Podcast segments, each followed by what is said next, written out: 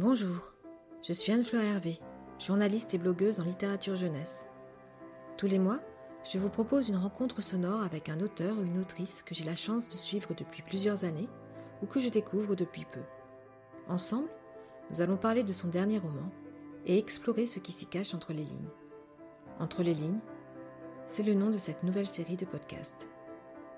Bonne écoute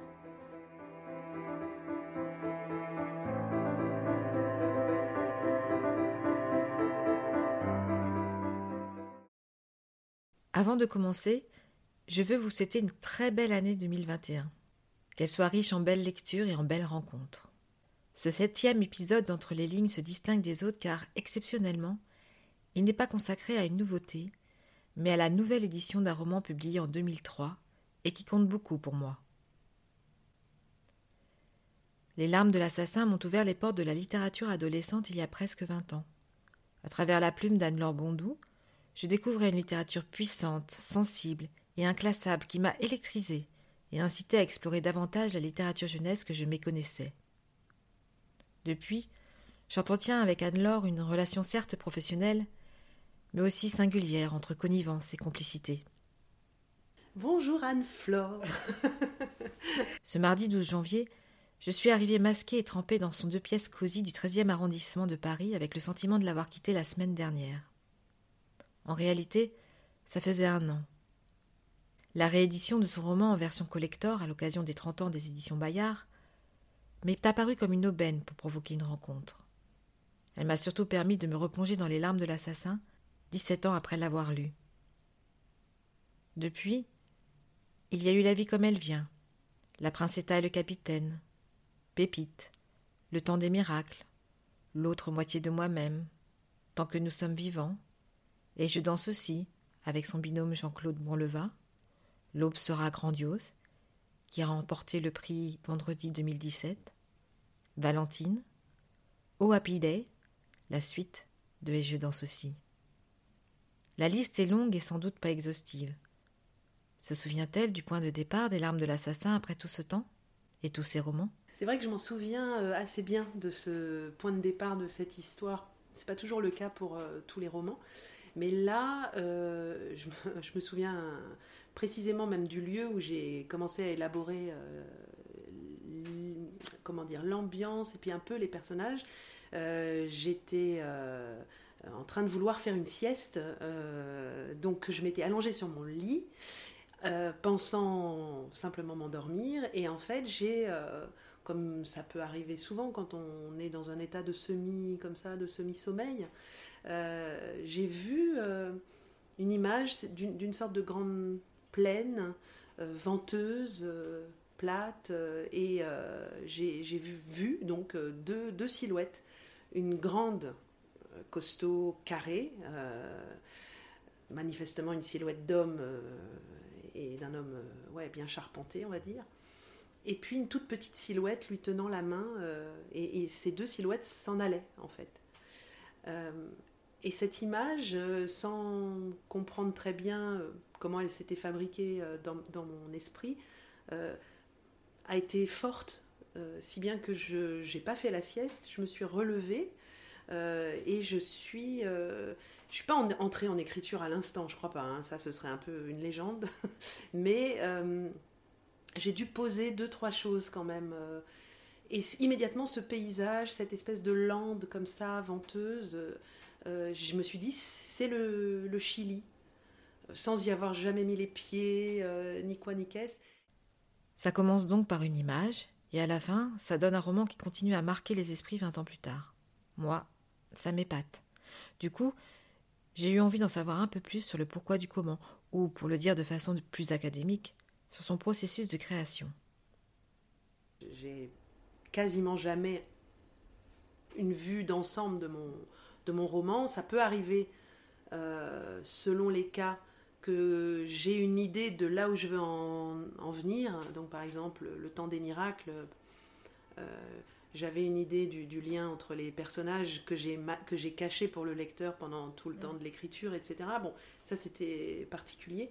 Mais la plupart du temps, je fais le voyage avec mes personnages. C'est ça qui me c'est ça qui me meut, comme dirait l'autre. Enfin, c'est ça qui me plaît quand j'écris, c'est que euh, ignorant moi-même ce qui va se passer, j'ai envie d'écrire pour savoir, en fait. Un peu comme le lecteur a envie de tourner les pages euh, pour savoir ce qui va se passer. donc évidemment, ça, demande un effort permanent, un peu fatigant. Hein. Je pense que parfois je regrette de ne pas avoir davantage de euh, une autre façon de travailler. Ça, m'arrive de travailler par tranche un petit peu en me disant bon là, ok, je commence à voir à peu près euh, ce qui va se passer sur euh, les deux trois prochains chapitres, mais rarement plus. Donc là, à l'époque, en plus, j'étais quand même très inexpérimentée. Hein. C'était mon troisième roman.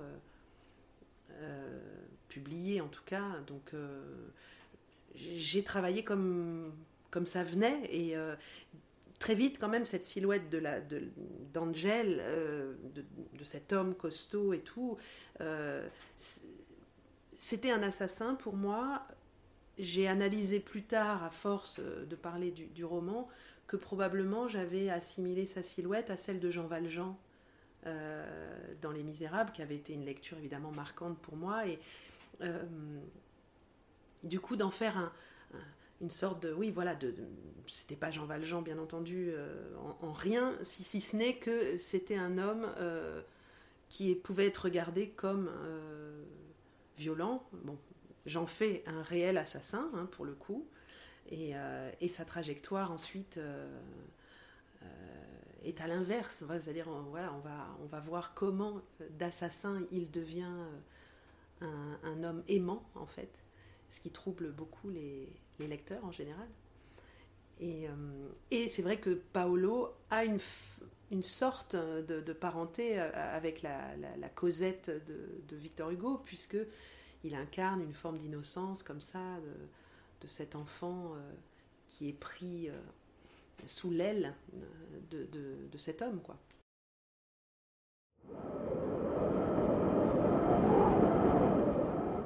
Ici, Personne n'arrivait jamais par hasard. Car ici, c'était le bout du monde, ce sud extrême du Chili qui fait de la dentelle dans les eaux froides du Pacifique. Sur cette terre, tout était si dur, si désolé, si malmené par le vent que même les pierres semblaient souffrir. Pourtant, juste avant le désert et la mer, une étroite bâtisse aux murs gris avait surgi du sol. La ferme des Polo Verdo. Les voyageurs qui parvenaient jusque-là s'étonnaient de trouver une habitation. Descendaient le chemin et frappaient à la porte pour demander l'hospitalité d'une nuit. Le plus souvent, il s'agissait d'un scientifique, un géologue avec sa boîte à cailloux, ou d'un astronome en quête de nuit noire. Parfois, c'était un poète, de temps en temps, un marchand d'aventure en repérage. Chaque visite, par sa rareté, prenait une allure d'événement. La femme Polo Verdo, main tremblante, servait à boire avec une cruche bréchée. L'homme, lui, se forçait à dire deux mots à l'étranger pour ne pas paraître trop rustre. Mais il était rustre tout de même. Et la femme versait le vin à côté du verre, et le vent sifflait tant sous les fenêtres disjointes qu'on croyait entendre hurler les loups. Ensuite, quand le voyageur était parti, l'homme et la femme refermaient leurs portes avec un soupir de soulagement. Leur solitude reprenait son cours sur la lande désolée, dans la caillasse et la violence. L'homme et la femme Polo Verdo avaient un enfant. Un garçon né de la routine de leur lit, sans amour particulier, et qui poussait comme le reste sur cette terre, c'est-à-dire pas très bien. Il passait ses journées à courir après les serpents. Il avait de la terre sous les ongles, les oreilles décollées à force d'être abattues par les rafales de vent, la peau jaune et sèche, les dents blanches comme des morceaux de sel, et s'appelait Paolo. Paolo Polo Verdo. C'est lui qui vit venir l'homme, là-bas, sur le chemin, par un, jour chaud de janvier. Et c'est lui qui courut avertir ses parents qu'un étranger arrivait. Sauf que, cette fois-là, ce n'était ni un géologue, ni un marchand de voyage, et encore moins un poète. C'était Angel Allegria, un truand, un escroc, un assassin. Et lui, pas plus que les autres, n'arrivait par hasard dans cette maison du bout de la terre.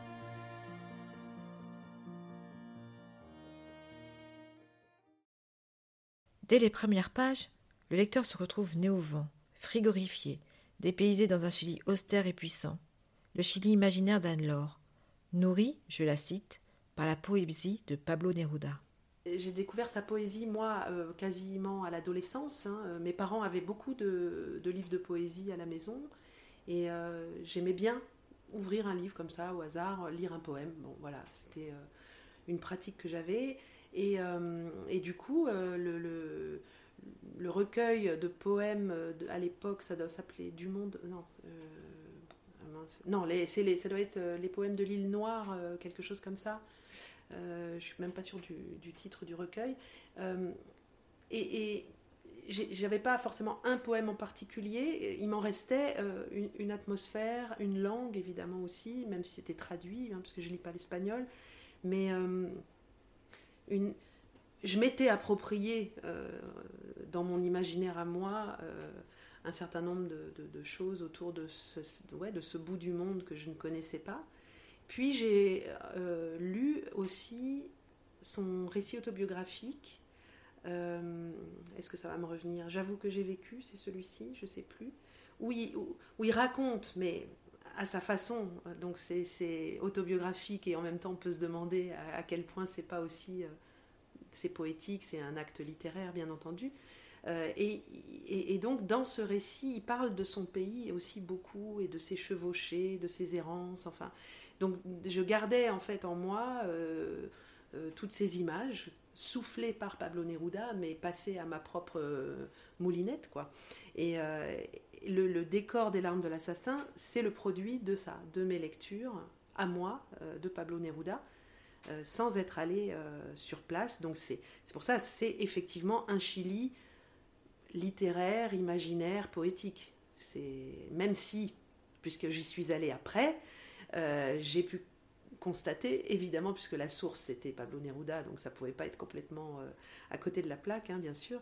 Euh, il en reste effectivement cette présence des éléments dans le sud du Chili, cette Patagonie comme ça, où le vent est permanent, où le, minéral, le tellurique, le, voilà, c'est vraiment une présence de, cette nature très grandiose et très impressionnante la glace, les volcans, les montagnes, le Pacifique. Enfin, mm. euh, je sais pas, c'est tellement euh, puissant. Cette atmosphère rue des glaciages, je l'avais toujours en mémoire lorsque j'ai relu le roman. Je me souvenais aussi de que Paolo était orphelin, ce qui en fait un personnage euh, romanesque, et de son lien avec Angel. En revanche, le début de l'histoire, tragique et cruelle, je l'avais un peu oublié. J'avais pas conscience que, que, ce début, que ce premier chapitre, qui donc euh, oui, cette, scène inaugurale du crime qui a lieu dans les quatre premières pages du roman euh, était presque une entorse à euh, ce qu'on peut imaginer pour un, roman dit pour la jeunesse. comme je ne me positionne pas d'emblée dans des catégories et en plus à l'époque j'avais pas de contrat à l'avance etc donc je savais pas ce que j'étais en train de faire je, posais pas la question de savoir si c'était acceptable, pas acceptable, pour qui, etc. J'ai écrit le texte comme j'avais envie de l'écrire. Et euh, ce n'est qu'après que, euh, une fois que l'éditeur, lui, a considéré que oui, euh, il avait envie de l'éditer en littérature jeunesse, là, on m'a dit, mais enfin, en littérature jeunesse, enfin, pas, les, jamais les lecteurs, hein, c'était les prescripteurs, comme on dit, enfin, plutôt les, donc les adultes qui se sont inquiétés euh, de ce qu'une ouverture pareille puisse choquer euh, euh, des lecteurs de 11 ans, 12 ans, 13 ans. Quant à eux, les lecteurs de 11 ans, 12 ans, 13 ans, donc j'en ai rencontré, comme tu dis, de très très nombreux depuis, hein, puisque ça fait plus de 15 ans que je parle de ce texte quand même régulièrement, franchement, à de très rares exceptions près, euh, c'est pas du tout euh, un traumatisme pour eux. Cette euh, ouverture du roman, c'est plutôt une accroche.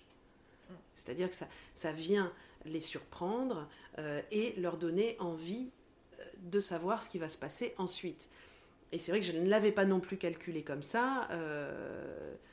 voilà, je, l'ai écrit comme je, le voyais, mais ça, produit plutôt cet effet de j'ai envie de lire la suite. Voilà.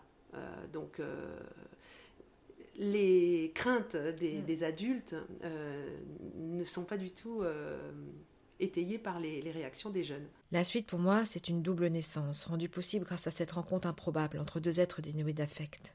J'aime bien, j'aime bien cette façon de raconter, effectivement, puisque en plus, c'est vrai qu'il y a, de façon un peu consciente pour moi, euh, puisque je, l'ai écrit comme ça, à, disons à la fin, sans rien dévoiler, euh, le, Angel redemande à Paolo mais quand est-ce que tu es né? Enfin non, il lui demande au début, pardon, mais quand est-ce que tu es né? Il voudrait savoir son âge et, Paolo est incapable de le dire parce qu'il n'y a pas d'état civil. Lui-même, ses parents pour moi, c'était une façon de montrer le désintérêt des parents et leur euh, maltraitance d'une certaine façon, incapable de lui dire quand il est né, euh, et évidemment ni comment, ni pourquoi. Euh, voilà, donc il était né comme, comme serait né une chèvre. Voilà, on, ne note pas sa, date de naissance. Enfin, je suppose qu'on note la date de naissance des chèvres en fait, mais lui, on lui note même pas sa date de naissance. Donc il dit qu'il ne sait pas son âge et à la fin du roman, il, va voir Angel et lui dit En fait, je sais quand je suis née, c'est quand tu es arrivé. Mm. Et, c'est vrai, oui, c'est ça, c'est-à-dire euh, une double naissance, chacun euh, donne la vie à l'autre au sens où en fait leur rencontre leur permet d'accéder à une part d'eux-mêmes qui était absolument inaccessible pour eux euh, jusque, jusque là. C'est une sorte de coup de foudre, hein, on pourrait dire, on pourrait appeler ça comme ça.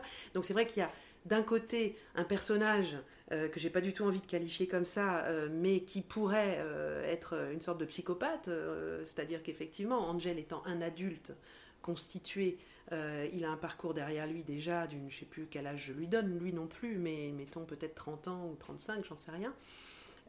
durant lesquels il n'a éprouvé aucun regret, aucun remords, aucune compassion pour le genre humain je, sais plus, je crois que je dis qu'il se débarrasse des êtres humains comme on se débarrasse des mouches. Mm. Euh, c'est gênant, ça bourdonne, allez hop, euh, et on, élimine.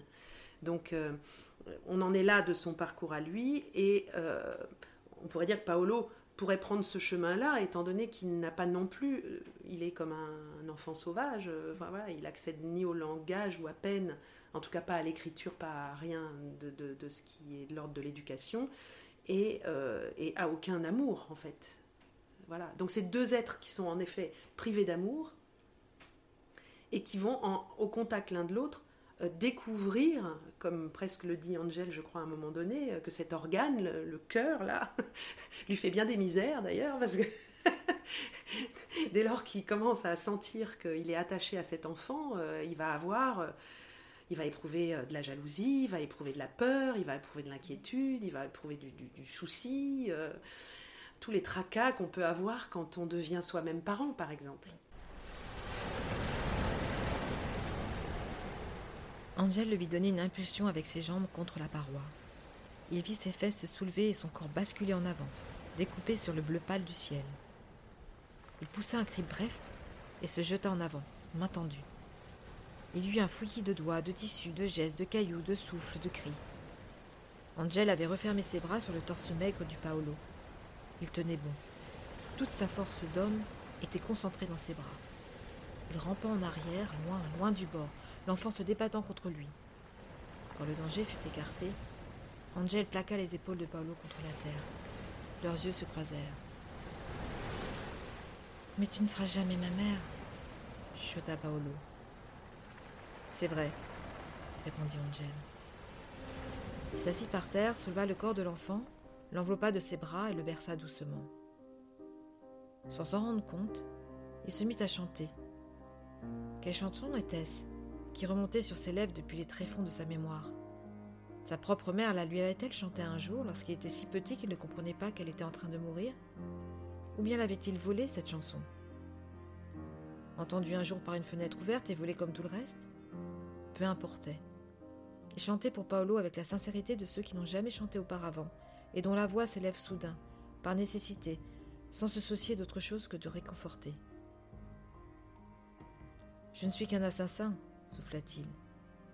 Mais il y a une chose que je sais. Quand on est triste, et qu'on a la chance d'avoir une épaule pour pleurer au-dessus, il ne faut pas hésiter. Il resserra son étreinte. Pleure, ajouta-t-il. Et tandis qu'il pleurait, Paolo sentait le bonbon porte-bonheur, coincé dans un pli de la poche de son pantalon, lui rentrer dans la cuisse, comme pour lui prouver qu'il était bien vivant.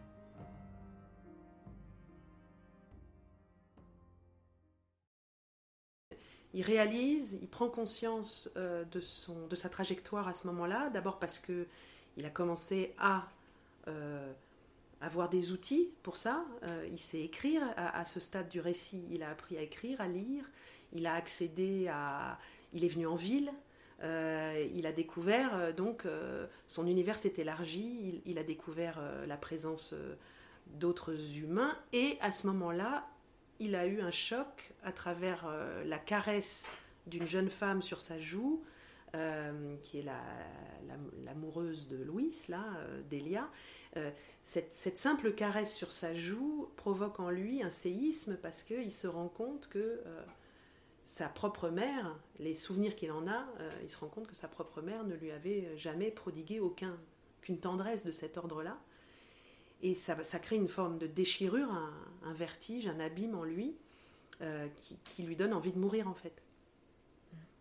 Euh, et, c'est vrai que la scène est, forte parce que c'est euh, cette envie de mourir que Angel va voir à l'œuvre chez, ce, petit bonhomme, et, et, lui, il va tout faire pour le sauver.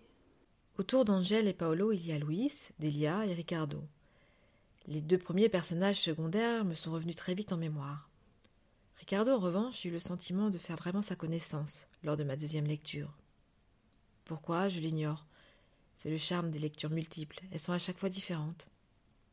En tout cas, ce vieux personnage qui vit seul au milieu des bois m'a profondément touché.